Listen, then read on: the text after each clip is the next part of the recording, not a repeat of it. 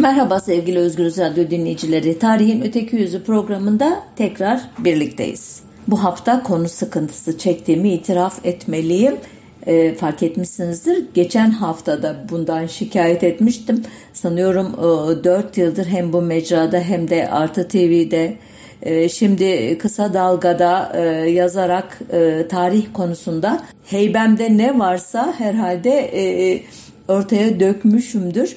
E, sıkıntılarımdan biri de elbette e, gündemde olan bir konuya e, tarihsel e, bağlamıyla ele alarak sizlere bir geriye doğru ufuk açmak kaygısı yoksa aklıma gelen her konuyu işlemeye kalksam elbette hem elim rahatlar ama siz de bu nereden çıktı dersiniz diye böyle bir sıkıntıya sokuyorum kendimi her hafta. Bu hafta neyse ki imdadıma kronoloji yetişti. Bundan e, 105 yıl önce e, bugünlerde 11 Aralık 1917'de e, itiraf devletlerinin e, İngiliz generali Edmund Allenby resmi bir törenle Kudüs'e girdi. Çünkü bir gün önce e, Osmanlı'nın elindeki bu kutsal şehir düşmüştü askeri terimle. 11 Aralık 1917 bu yüzden e, neredeyse bir asırdır milliyetçi mukaddesatçı zihin haritasında e, son yıllarda da ilginç bir şekilde ulusalcıların zihin haritasında kara bir gün oluşturuyor. Ben de e, madem bu kadar önemseniyor bu olay onun tarihine bakabiliriz diye düşündüm. Başlıktaki soruyu da hiç unutmadan devam edelim e, lütfen. Osmanlı Kudüs'e hiç sahip oldu mu biliyorsunuz e, başlığımız. Bunun için önce bir Kudüs'ün e, uzak tarihinden başlayarak bu kayıp diye nitelenen güne kadar sizleri getireyim. Bugün e, bizim Türkçe'de Kudüs e, dediğimiz şehir bronz çağında yani önce 3000'li yıllardan 1200 yıllara kadarki dönemde Sami kavminden Kenaniler tarafından kurulmuş e, rivayetlere göre ve e, adını dönemin en büyük tanrısı olan Şalem'den, Salem'den almış. Dolayısıyla İbranice'deki Yeruşalayim, e, Aramice'deki Yeruşalem, Süryanice'deki Uruşalem ve Asurca'daki Uruşalim e, bu kökenle ilgili. E, Roma döneminde İmparator Elia Adrianus'tan dolayı Elia ya da Ilia Capitolina e, Müslümanların fethinden yani 638 yılından ki birazdan anlatacağım e, bu fetih sürecini e, bu tarihten 11. yüzyıla kadar ise bu isimden bozma olarak İlya adını taşımış. Milattan sonra 909 ile 1171 tarihleri arasında e, önce Tunus'ta kurulan sonra merkezini Kahire'ye taşıyan Fatimiler e, döneminde ise Beytül Makdis ya da Beytül Mukaddes ki e, İbranice mabet demek olan Betamik taştan geldiği sanılıyor bu isimlerin. Memlüklüler yani 1250 ile 1382 yılları arasındaki e, dönemde kısaca Al-Kuds ya da Kudüs diye anılmış ki Kudüs kutsaldan gelen e, işte mukaddes e, teriminin de e, kökenini oluşturan bir sözcük. Bu şehir Tevrat'ta Yeruşalayim ve muadili olan Ohobila, Sion, Zion, Ir Davut gibi 70 kadar adla tam 660 kere e, anılıyormuş. Ben saymadım elbette. Sayanların yalancısıyım. E, 60 mı dedim? 660 değil mi? Doğru söyledim. Tevrat'ta Kudüs şairane ifadelerle anlatılıyormuş ki e, bazı ayetlere e, baktım gerçekten de öyle. E, Yahudi inancına göre e, Tanrı e, dünyayı yarattığı sırada tahtının altındaki bir taşı boşluğa fırlatmış ve bu taş inip hareket ederek yeryüzünü oluşturmuş. E, dini e, hikayelerin e, metafizik e, niteliğini sorgulamadan e, anlatıyorum bunları. Aktarıyorum daha doğrusu. E, dünyanın merkezi olarak kabul eden bu taşa da Even Şatiyah yani nirengi taşı demiş Yahudiler. Yani inanışa göre e, koca bir kaya kütlesi olan bu taşın üzerinde meşhur kıssadır. E, bugün kurban inancının da e, dayandığı e, İbrahim'in oğlu İshak'ı kurban etmek istemesi olayı bu taşın üstünde olmuş. Yine Yahudilerin önemli peygamberi Yakup merdiven rüyasını burada görmüş. Davut tapınağı burada inşa etmeyi tasarlamış. Davud'un ömrü vefa etmeyince onun bu hayalini Süleyman gerçekleştirmiş ve bu tapınağın Süleyman Tapınağı'nın e, e, inşa edildiği yer Kudüs e, yakınlarındaki Moria Dağı. Bugün e, bazıları bu tepenin Sion Tepesi denilen yer olduğunu, bazıları ise başka bir tepe olduğunu düşünüyor. Ee, Yahudi inanışına göre İsrail oğulları en mutlu günlerini M.Ö. 10. yüzyılda Süleyman'ın krallığı döneminde yaşamışlar Süleyman'ın ölümünden sonra Asurlular ve Mısırlılar arasındaki savaşlardan zarar görmüşler. E, Babil kralı Nabukadnezar'ın M.Ö. 586'da Süleyman'ın tapınağını yıkmasının ardından Babil'e sürülmüşler. E, burada İranlı Ahimeneş ya da Ahimenet kralı 2. Kiros'un ya da Keyhüsrev'in e, ne diyelim e, mağfireti ile böyle dinsel bir terim kullanayım esaretten kurtarılmışlar. Kiros yine Yahudi inancına göre tapınağı yeniden inşa etmelerine izin vermiş. Böylece Kudüs'ün Yahudi inancı açısından en yüce konuma yükseltilmesi de bu sayede olmuş. Bütün bunlar aslında tabii Yahudi e, mitolojisinin hikayeleri yani bunlara dair e, metinler elbette günü gününe tutulmuş günlükler ya da bugün e, biz tarihçilerin belge dediği türden şeyler değil. Ne zaman yazıldığı bile belli. Çoğu yüzlerce binlerce yıl sonra kaleme alınmış şeyler. Dolayısıyla ben bunları e, kolektif hafızanın e, işte e, dayandığı sütunlar olarak görüyorum geçmişi e, ve kendi kimliklerini konumlandırırken e, bunların mitoloji olduğunu söylüyorum ama değersiz olduğunu söylemiyorum. Yani böyle inanıyorlar bunun üzerine inşa ediyorlar kimliklerini ki ta modern dönemde bile bu inşa süreci aşağı yukarı aynı e, şekillerde sürüyor. Biraz daha e, tarih e, konusuna girecek olaylara gelirsek Yahudiler Büyük İskender döneminde ki e, milattan önce 356 yılında Makedonya'da e, doğan e, İskender e, tarihe büyük lakabıyla geçmesini sağlayan müthiş bir e, seferin e, kahramanı. Bu e, sefer e, sırasında e, bir dönem e, Kudüs bölgesini de egemenliği altına alacak 332 yılları civarında. Yani Makedonya krallığının tebaası olacak Kudüs halkı. İskender'den sonra Mısır ve Helen denilen Yunan e, Roma e, melezi bir egemenliğin e, dünyasının parçası olacaklar. Yahudi tarihinde dönüm noktasını ise Süleyman'ın tapınağının milattan sonra 70 yılında Roma İmparatoru Vespasianus'un oğlu Titus'un askerleri tarafından yerle bir edilmesi oluşturuyor.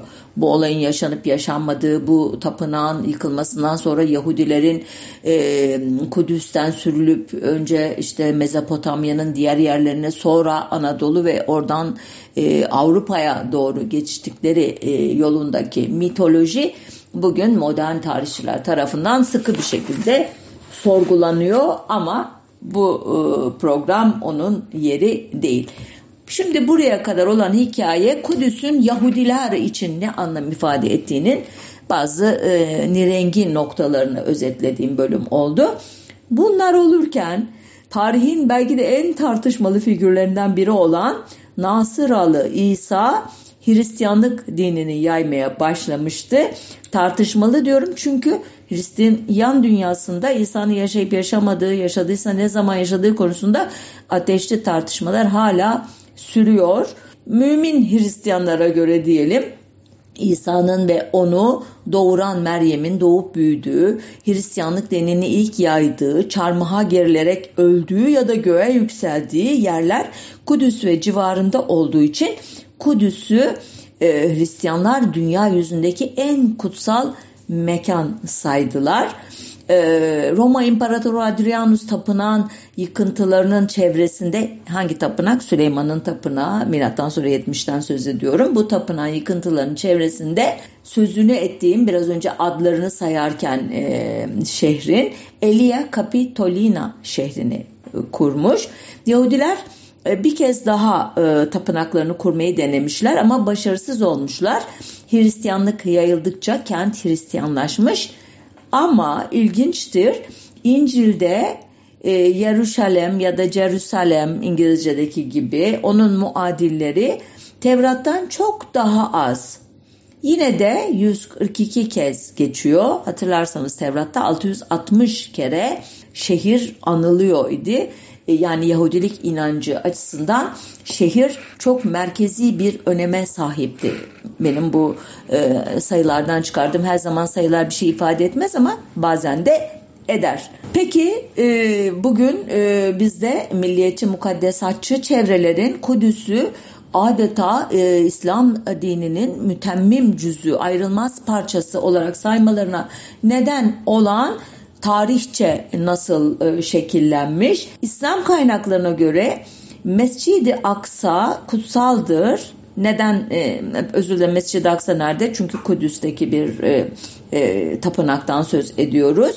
Çünkü inanışa göre e, Hz. Muhammed hicretten bir yıl ya da 16 ay önceki Ramazan ayının 27. gecesinde Burak adlı bir varlığa bindirilerek e, Haram'dan yani Mekke'de Kabe'nin bulunduğu alandan alınmış ve Mescid-i Aksa'ya götürülmüş. Tamamen böyle metafizik bir hikaye bu. Burada namaz kıldıktan sonra göğe yükselmiş Allah'la aracısız görüşmüş. Miraç denilen bu olay İsra suresinde şöyle anlatılıyor. Kulunu kendisine bir takım ayetlerimizi göstermek için bir gece Mescid-i Haram'dan çevresini mübarek kıldığımız Mescid-i Aksa'ya yürütenin şanı pek yücedir. Şüphesiz o duyandır, görendir. Miracın olup olmadığını müminlere bırakıp kendi aklımın erdiği sorulara dönersem. Öncelikle e, Kur'an'da e, Kudüs şehrinin saydığım isimlerinden herhangi biri geçiyor mu diye baktığımda bir kere bile geçtiğini görmedim. Nitekim bunu e, Kur'an uzmanlarının hepsi kabul ediyor. Tefsircilere göre adı geçmiyor ama pek çok ayette ondan bahsediliyor. Bunlar hep örtük bahislermiş. Doğrusu beni ikna eden herhangi bir e, ayet görmedim. Ancak e, en büyük dayanakları bu Mescidi Aksa bağlantısı İslam e, e, ilahiyatçılarına göre. E, Mescidi Aksa kelime anlamıyla en uzaktaki mescit demek. O kadar. Mescidi Aksa. Bir yer adı değil, bir tarif aslında. Peki en uzaktaki ne demektir? O tarihi düşünüyoruz. Kur'an'ın vahyedildiği e, varsayılan coğrafyayı biliyoruz. Mekke'yi sonra Medine'yi ama bu Mekke'de Mekke'deki bir ayet, Mekke'de inen bir ayet, vahyedilen bir ayet sanıyorum e, e, Burak'la ilgili olan ara verdiğimde bir hemen baktım Mekki ayetmiş gerçekten.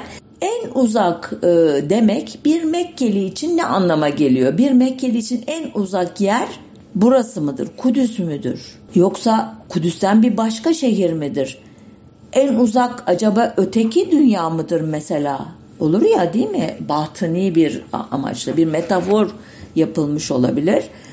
Nitekim tefsirciler de e, bunun e, farkındalar. Hepsi de e, son derece bu makul sorulara kestirmeden Kudüs diye cevap veriyorlar. Ve bunu desteklemek için de Hadid e, suresinin 13. ayetinde geçen derken aralarında kapısı olan bir sur çekilmiştir. Onun iç yanında rahmet, dış yanında o yönden azap verdir, vardır ifadesindeki surun Kudüs'teki Harem-i Şerif'in doğu duvarı olduğunu ileri sürüyorlar. Ondan sonra da e, bazı hadislerde geçen örtük ifadeleri aktarıyorlar. E, bunlara göre e, hicretin e, yani 622 yılının e, ardından e, bir dönem ki bu konuda bir anlaşma olmadığı için bazıları hicretten 2 ay sonra bazıları 9 ay bazıları 10 ay 13 ay 16 ay hatta 17 ay kadar sonrasına e, kadarki dönemde kıble yani e, ibadet ederken e, dönülen yön Mescidi Haram. Yani Mekke değil Mescidi Aksa yani Kudüs'tür diyorlar.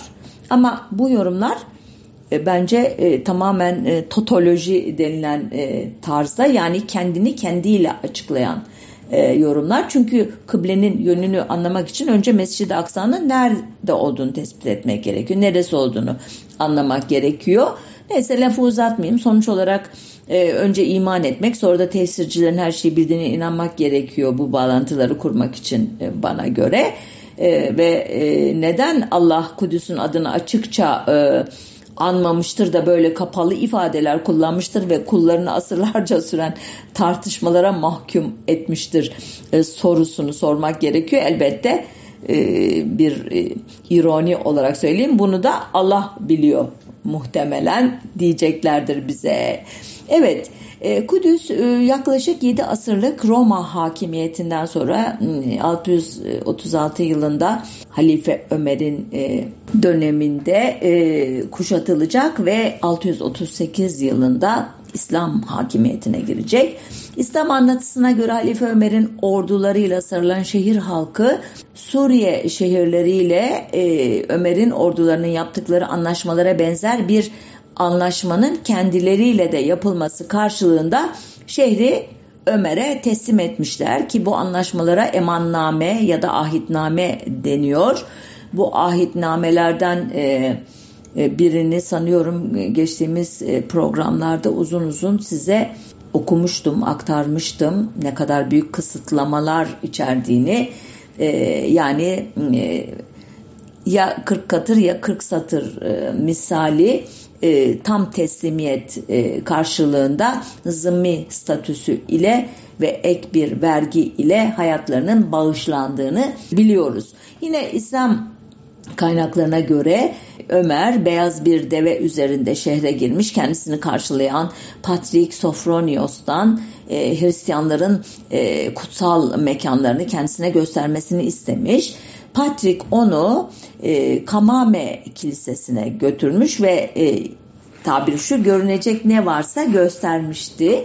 E, Kamame Kilisesi 326 yılında Doğu Roma İmparatoru Konstantinos'un ki kimi kaynağa göre 311 e, yılında Hristiyanlığı kabul etmiş kimi kaynağa göre ancak 337 yılında ölürken Hristiyan olmuştu ve bizim Bizans diye bildiğimiz Doğu Roma İmparatorluğu'nun e, resmi dini olmasını Hristiyanlığın o sağlamıştı ki e, bu kilisede Konstantinos'un annesi e, Helena tarafından inşa ettirilmişti e, Ortodoks inancına göre e, ya da Hristiyan inancına göre. E, kamame kelime anlamıyla çöplük e, demek oluyor. Kilisenin bu adlı anılması İsa'nın çarmıha gerildiği ve suçluların ellerinin kesildiği e, ne inanılan çöplükte e, bu işlerin e, yapılması yapıldığına inanılmasıyla ilintili. Doğu Hristiyanları İsa'nın yeniden dirileceği yer olduğuna inandıkları için burayı Anastasis yeniden diriliş kilisesi diye anıyorlar. 4. yüzyıldan beri ise İsa'nın e, burada gömülü olduğuna inanıldığı için kutsal mezar kilisesi deniyor. Holy Sepulchre diye böyle, böyle enteresan bir isim var İngilizce'de. Ama biz kutsal mezar kilisesi dersek anlaşılır zaten. Devam edersem e, bu Kamame parantezini kapatıp rivayete göre e, Ömer bu Kamame'de iken namaz vakti yaklaşmış. E, halife seccadesini nereye serebileceğini Patri'ye sormuş. Sofronis de ondan e, bulunduğu yerde namaz kılmasını rica etmiş. Fakat Ömer e, namazı kilise içinde değil de kilisenin avlusunda kılmış ve daha sonra da bunun nedenini Patri'ye şöyle anlatmış. Eğer sizin ricanızı kabul edip de namazı kilisenin içinde kılmış olsaydım Müslümanlar benim bu eylemime atıfta bulunarak günün birinde imzaladığımız anlaşmayı bozarlardı. Hmm. Demek ki e, hani demin dedim ya çok ağır şartlar e, içeren amannamelerle zımmi statüsü kabul ediliyordu. Yani o e, anlaşmalar da e, çok sağlam değilmiş Hristiyanlar e, açısından. Bu Kudüs'ün e, Müslümanlarca fethine dair e, bir öteki tarih anlatısı da var elbette ama onu şimdi buraya da yerleştirirsem programı bitiremem bir başka zaman yeri geldiğinde söz ederim. Peki madem Ömer e, niye Mescid-i Aksa'da değil de Kamame Kilisesi'nde kıldı namazını? Çünkü Muhammed'in zamanında Kudüs'te Mescid-i Aksa adıyla ya da bir başka adla bir mescid veya cami yoktu. Ondan böyle yaptı. Ama bu e, rivayet e, dahi bugün mümin Müslümanları soruya soru sorgulamaya, soru sormaya yöneltmiyor. Yani neden peki Kamame Kilisesi'nde kıldı? Niye Mescid-i Aksa'da kılmadı? E, dedirtmiyor ki e, yine rivayete göre e, Ömer Kudüs'ü fethettiğinde Yahudilerin Süleyman mabedinin berbat haldeki kalıntıları üzerinde ibadet ettiklerini görünce bu kalıntıları da temizletmiş. Ömer'in buraya bir mescit yaptırdığına dair bir İslam anlatısı yok. Dolayısıyla Kur'an'daki Mescid-i Aksa'nın burası olduğuna dair de bir fiziksel kanıt yok. Ancak hilafetini Kudüs'te ilan ederek şehrin Mekke ve Medine ile yarışmasını başlatan Emevi halifesi Muaviye döneminde ki bu 661 ile 680 yıllarına tekabül ediyor. İngiltere'nin Galler bölgesinden gelen Arkof adlı bir Hristiyan hacı hatıratında e, Arapların Yahudilerin tapınağının kalıntılarının bulunduğu bölgede dua etmek için basit bir mekanları olduğunu belirtmiş. Şimdi ilginç değil mi sevgili dinleyiciler? Arkuf bu mekanın bir adı olduğundan söz etmiyor ancak buranın Ömer döneminde yapıldığını duyduğunu söylüyor ki işte bu ibadethanenin bu e, bugünkü Mescid-i Aksa'nın nüvesi olduğunu düşündürdü bana. E, aslında e, bu konuda çalışan herhalde bilim insanlarına da böyle düşündürmüş olmalı. Böylece Müslüman anlatısındaki Kudüs'e yapılan atfın Mescid-i Aksa ile bağlantılı olarak yapılmasının ne kadar şüpheli, temelleri zayıf bir yaklaşım olduğunu e, gösterebildiğimi umuyorum. E, biraz karışık bir hikayeydi ama özetlersek Ömer e, şehre girdiğinde Kamame Kilisesi'nde e, namazını kılıyor ve Kudüs'te bir Müslümanların ibadet edeceği bir mekanın olmadığını oradan anlıyoruz ve ileriki yıllarda bu Yahudi tapınan orada kurulan bir e, küçük e, mabet ile başlayan e, inşa sürecinin muhtemelen e, işte e, uzun bir süre sonra e, bir tapınağa dönüşeceğini anlayacağız. Biraz sonra anlatacağım onun inşa sürecini. Tekrar Kudüs'ün ki o tarihte hala şehrin adı İliya idi. Onun hikayesine dönersek e, Kudüs'ün Mekke ve Medine ile rekabeti Halife Abdülmelik zamanında başlamıştı. Yani 685-705 yılları arasında halifelik iddiasında bulunan İbni Zübeyir e, Mekke'ye hakim olunca Abdülmelik hacca giden Suriyelilerin ona katılmasından endişe ederek hacıların Mekke'ye gitmesini yasaklamış ve onun yerine Mekke yerine Kudüs'ü ziyaret etmelerini tavsiye etmişti. Bu kararına dönemin fıkıh alimlerinden Ez-Zühri de destek vermişti ki Zühri'ye göre peygamber hac makamı olarak Mekke, Medine ve Kudüs'ü aynı değerde saymıştı. Yine bir rivayete göre Abdülmelik 691 yılında Kudüs'ün Müslümanlar için kutsallığını güçlendirmek için e, peygamberin miraç sırasında ayağını bastığına inanılan taşın üstüne Kubbetüs sahrayı inşa ettirmişti. Sıklıkla Mescid-i Aksa ile karıştırılan Kubbetül Sahra ortası kubbeli sekizgen bir bina olup bu iki yapının bulunduğu bölgenin adı Haremüş Şerif. Yahudi ve Hristiyan e, şehri Kudüs'ün e, sadece resmen değil sembolik olarak da e, Müslümanlar tarafından temellükü işte bu e, Kubbetü Sahra'nın e, inşası ile başlıyor e, ve Mescid-i Aksa Kubbetü Sahra kompleksi yani Harem-i Şerif giderek şehrin e, çok önemli bir e, merkezi haline geliyor. Peki Mescid-i Aksa ne zaman inşa edilmişti? E, bu konuda İslam araştırmacılarının ciddi bir çalışması henüz yok. 1938-1942 yıllar arasında Mescid-i Aksa'da yapılan büyük restorasyon sırasında e, batılı uzmanlar tarafından yapılan e, e, bazı e, işte e, ne diyelim e, teknik araştırmalardan anlaşıldığına göre e, bugünkü Mescid-i Aksa'nın ilk binası Emevi halifesi Velid döneminde inşa edilmiş. Yani 705 ile 715 yılları arasında ve e, böylece e, Kur'an'ın e, sözü nihayet gerçek kılınmış oluyor. Yani e, hem kıblenin e, yönünü e, işaret eden hem de Kudüs'ün İslamiyet açısından işaret edilen, vaat edilen bir şehir olduğu efsanesi ancak peygamberin ölümünden işte 75-80 yıl sonra gerçekleşiyor. Elbette bugün müminler böyle uzun uzun ince ince tarihsel araştırmalar yapmadıkları için e, bu gerçeklerle ilgili değiller. Onlar e, kendilerine e, alim diyen kişilerin e, söyledikleri sözler ile hareket ediyorlar. Devam edelim tarihe e, ilahiyatçı eleştirisini e, uzatmadan e, ki o konudaki fikrimi biliyorsunuz ama hani programımızı sulandırmak istemiyorum böyle şeylerle. 748-749'daki e, e, depremden sonra yıkılan e, mescit Abbasi halifeleri Mensur ve Mehdi dönemlerinde onarılmış ki bunlarda biri 754-775 arasında diğeri de 775-785 arasında hüküm sürmüş kişiler. Aradan geçen yaklaşık iki asırda Kudüs'teki Yahudi ve Hristiyan mekanlarına neler olduğunu bilmiyoruz ama bildiğimiz şu Halife Hakim 28 Eylül 1009 gününe rastlayan Paskalya yortusunun Arife gecesinde yakılan kutsal ateşin sahtekarlık olduğunu ileri sürerek Kamame Kilisesi'nin tahrip edilmesini emretmiş ki Kamame'nin ne kadar önemli olduğunu Hristiyanlık açısından demin anlatmıştım.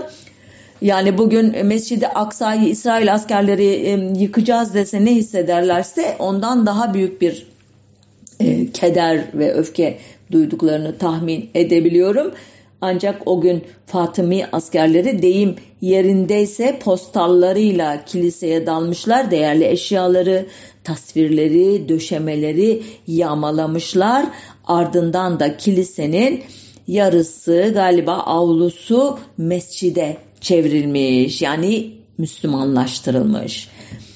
Kudüs Fatımilerden sonra çeyrek asır boyunca Selçuklu Türkmen hakimiyetinde kalmıştı. Ee, Halife Ömer'in sözünün bu dönemde geçerli olup olmadığını bilemiyorum, tespit edemedim. Yani o amannamenin, e, ahnamenin ancak e, 15 Temmuz 1099'da birinci Haçlı ordusu tarafından ele geçirildikten sonra bu sefer de Müslüman ve Yahudi tapınakları egemenin gadrine uğradı Camilerin çoğu yıkıldı, bir kısmı kiliseye çevrildi. Müslümanlar tarafından ihmal edilen Hristiyan mabetleri ise onarıldı. İslam e, e, tarihçileri için e, son derece karanlık bir olay bu tahmin edeceğiniz gibi.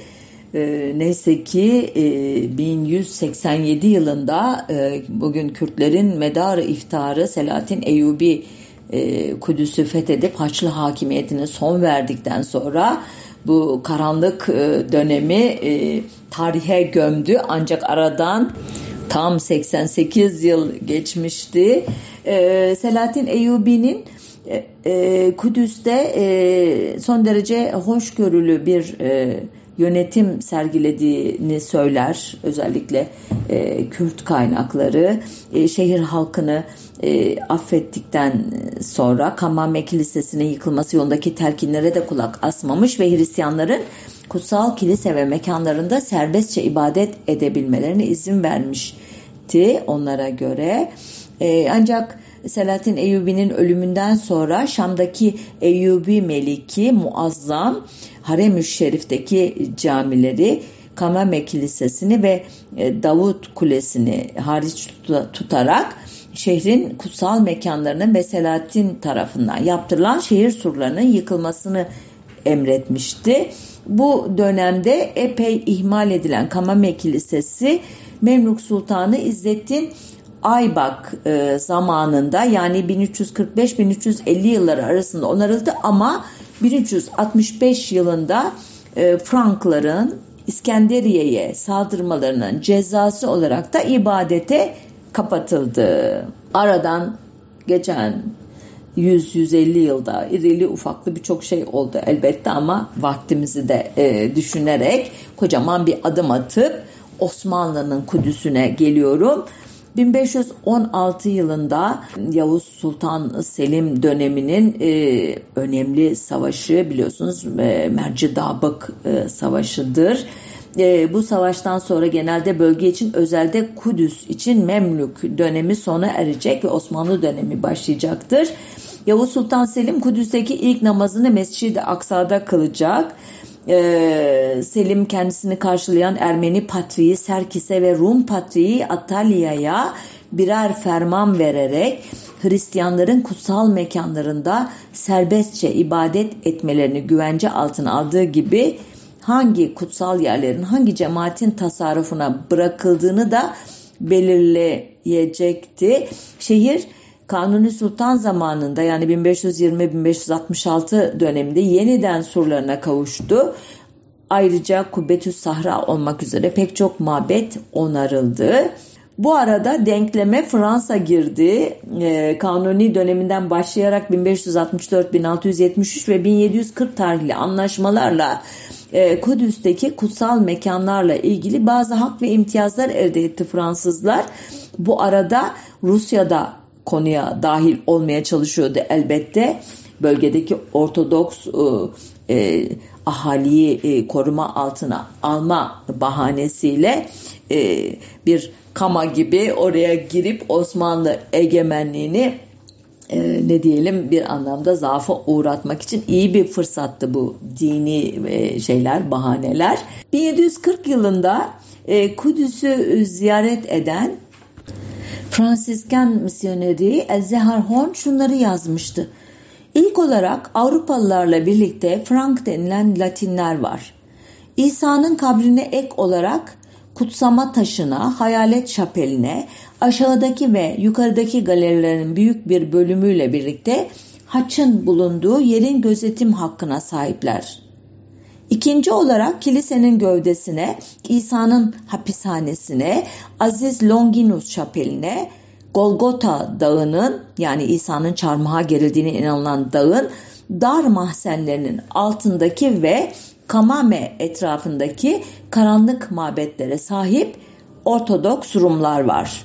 Kilisenin üçüncü sahipleri Ermeni keşişleri. Dördüncü grup Kıpti keşişleri. Kamame Kilisesi sınırları içerisinde yalnızca adı geçen bu üç grup yaşar. Beşinci grup içeride şapelleri olan Süryanilerdir. Kilise kapandığında ve Süryaniler yokken şapeli Ermeniler korur. Altıncısı kilisenin duvarlarının etrafında karanlık bir şapelleri olan Habeşliler.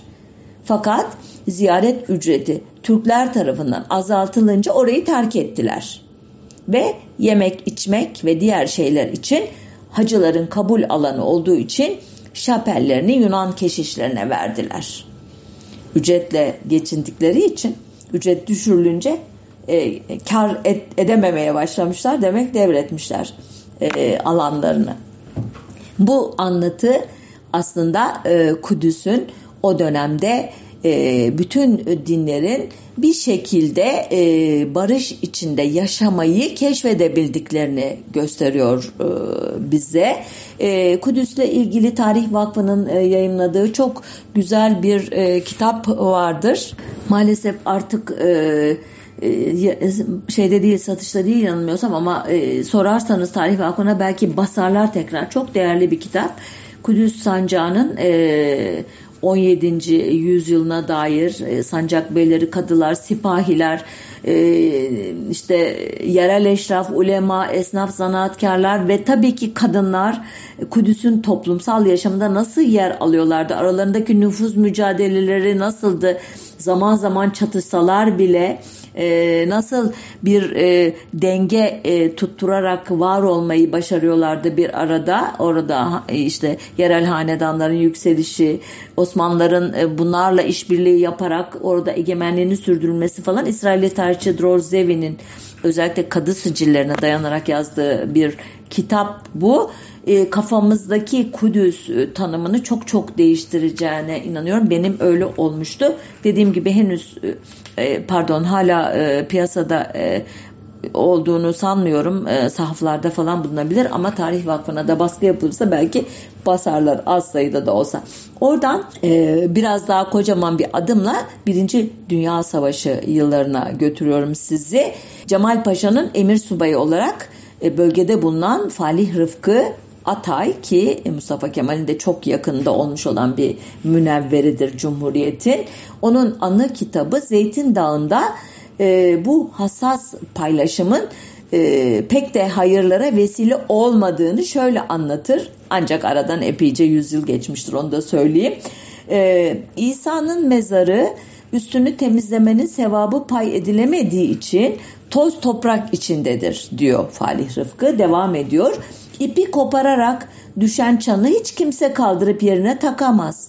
Beytullahım Kilisesi de böyleydi. Enver Paşa kilise camlarının niçin kırık bırakıldığını sorduğu zaman masrafı etmek sevabını e, milletlerin paylaşamadığını ve her teşebbüsün arkasından kan ve kavga çıktığını söylemişlerdi.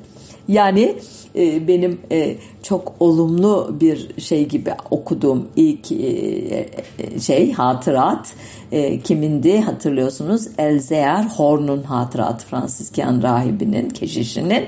Aslında bir dönem sonra bayağı çatışmalara ya da en azından kilisenin sahipsiz kalmasına neden olmuş. Yani bir şeyin sahibi çoksa gerçekten de sahibi yoktur e, diye e, özetlenebilecek bir e, durum meydana gelmiş. Kudüs 1831-1840 yıllar arasında Kavalılı Mehmet Ali Paşa dönemi hariç tutulursa Aralık 1917'ye kadar yaklaşık kesintisiz 4 asır Osmanlı yönetiminde e, kalacak.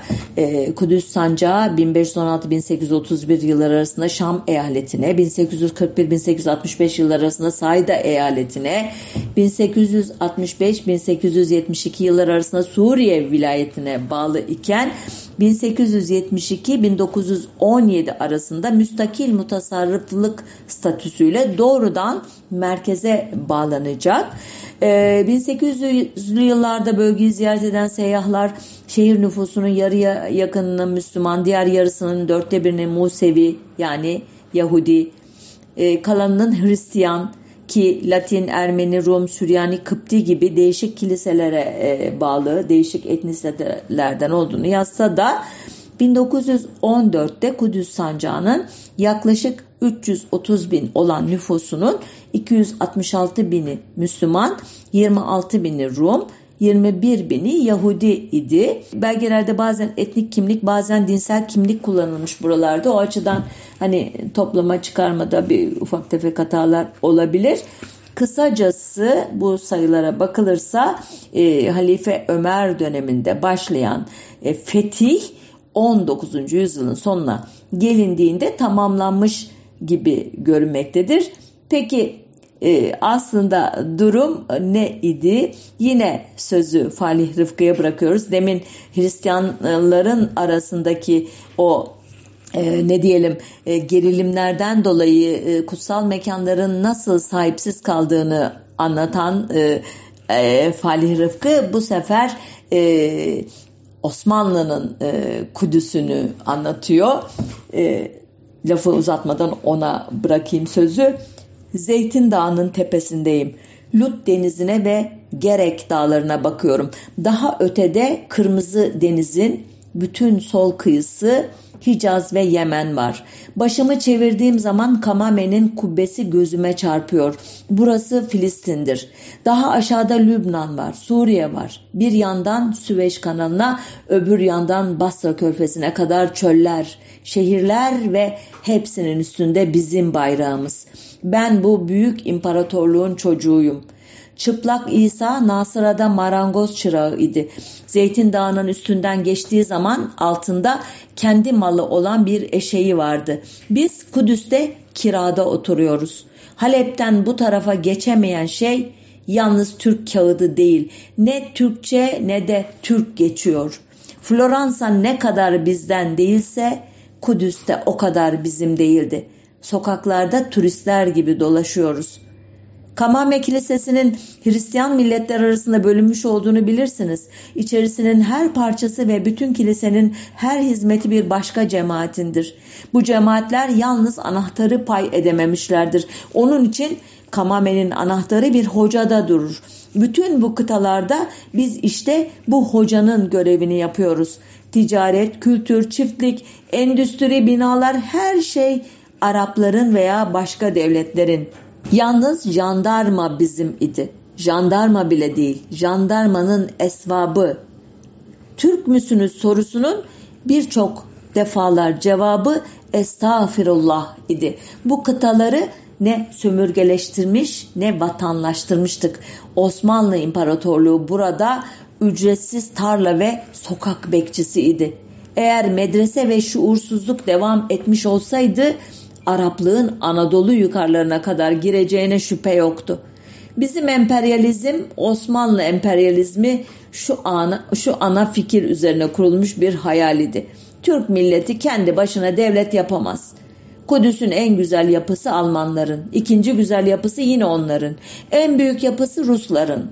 Bütün öteki binalar İngilizlerin, Fransızların, hep başka milletlerin idi gür sakalları baharat kokan dürziler, saçları örgülü Yahudiler, elleri meşinlenmiş urban ve entarili Araplar, hepsi Türk ordusu kanala giderken Dar Suriye ve Filistin kıtasında iki safa ayrılmıştı. Fakat bir avuç Türk bütün kıtayı tuttu, koskoca çölü yapı ve bahçelerle donattık, geç kalmıştık. Artık ne Suriye ne de Filistin bizim idi. Rumeli'yi kaybetmiştik. Bir realite hissi ile değil bir tarih hissi ile kendimizi zorluyorduk. Anadolu baştan başa yapılmak, şehirler, köyler, ev ve tarla ile zengin olmak, Türkler tamamıyla batıllaşmak ve sonra da Halep'ten Kızıldeniz'e doğru nüfus, teknik ve sermaye ile taşmak lazımdı.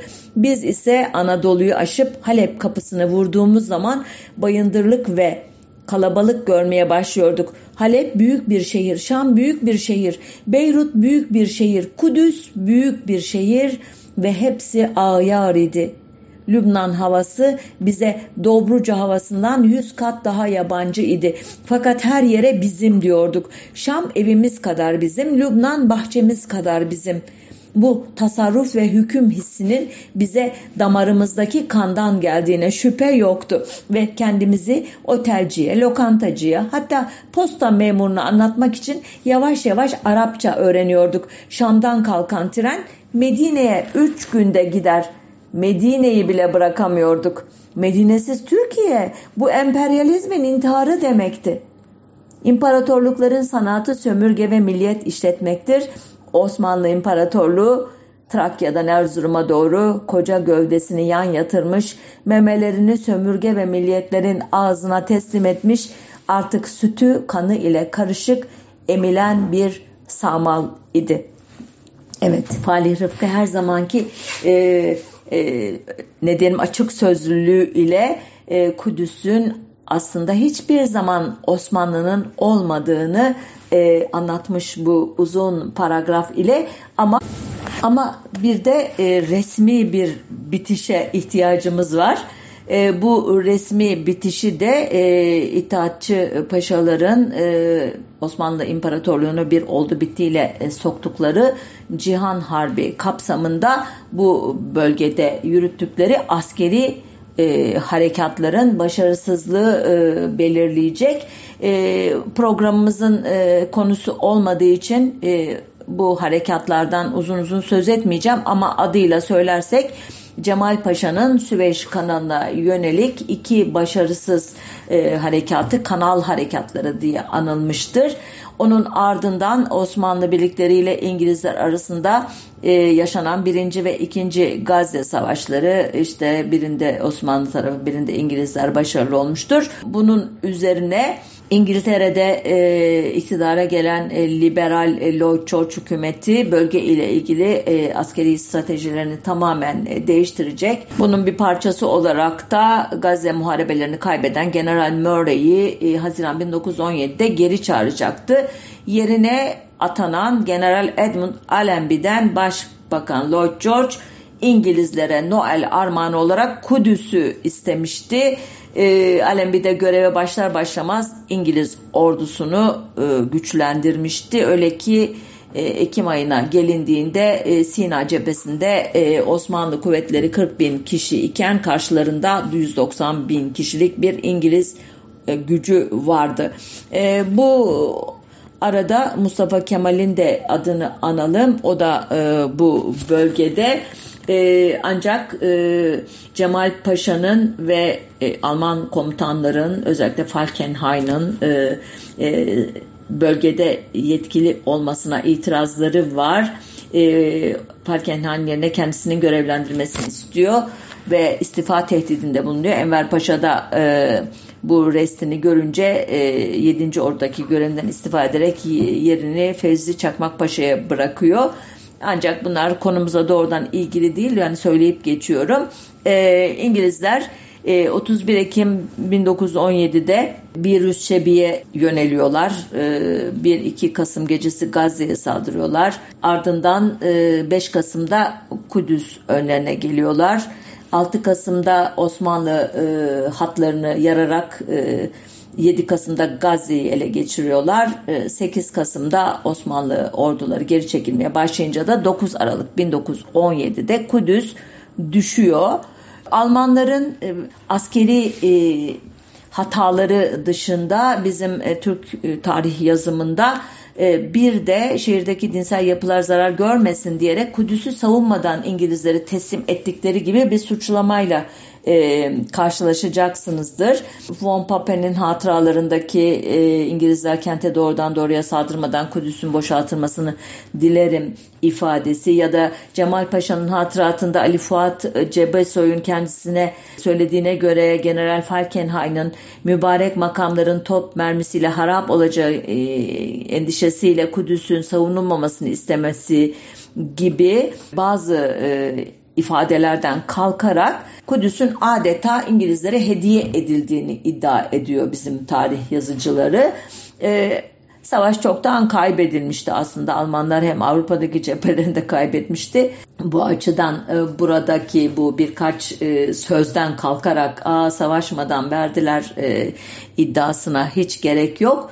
Aslında e, böyle ise de çok doğru yapmışlar. Zaten sonu belli olan bir muharebeyi uzatmanın anlamı yok. Ancak bizim e, Osmanlı Türk e, zihniyetinde e, bir yerin e, kutsal binaları işte tarihi, arkeolojisi her şey yok olabilir ama yeter ki orası coğrafi olarak hükümranlık alanı olarak kalsın. E, Kudüs'te bu olmamış. Sonuçta e, İngilizler e, hemen e, girmiyorlar Kudüs'e e, biraz e, tedirginler. Müslümanlar için son derece önemli olduğunun farkında oldukları için önce e, İngilizlerin ünlü e, istihbaratçısı Arabistanlı Lawrence adıyla bildiğimiz o kişinin emrindeki bedevilerden oluşmuş bir birliği sembolik olarak e, şehre sokuyorlar. Böylece e, bir İslam şehrini İslam e, askerleri ilk defa teslim almış oluyor. Ardından Alembi Kudüs'e gelecek. Önce otomobille gelmiş sonra Yafa kapısından e, giriyor şehre. Ancak yürüyerek giriyor. Çünkü Alman İmparatoru 2. E, e, Wilhelm'in, Kaiser Wilhelm'in 1898'de Kudüs'e at sırtında girişinin yerel halk tarafından hiç hoş karşılanmadığını, büyük bir küstahlık olarak görüldüğünü anımsıyor. Bu e, girişe bir tezat oluşturmak üzere Yahudilik, Hristiyanlık ve İslam için önemli olan bir kutsal şehrin statüsüne duyduğu saygıyı göstermek için böyle yaptığı belirtiliyor.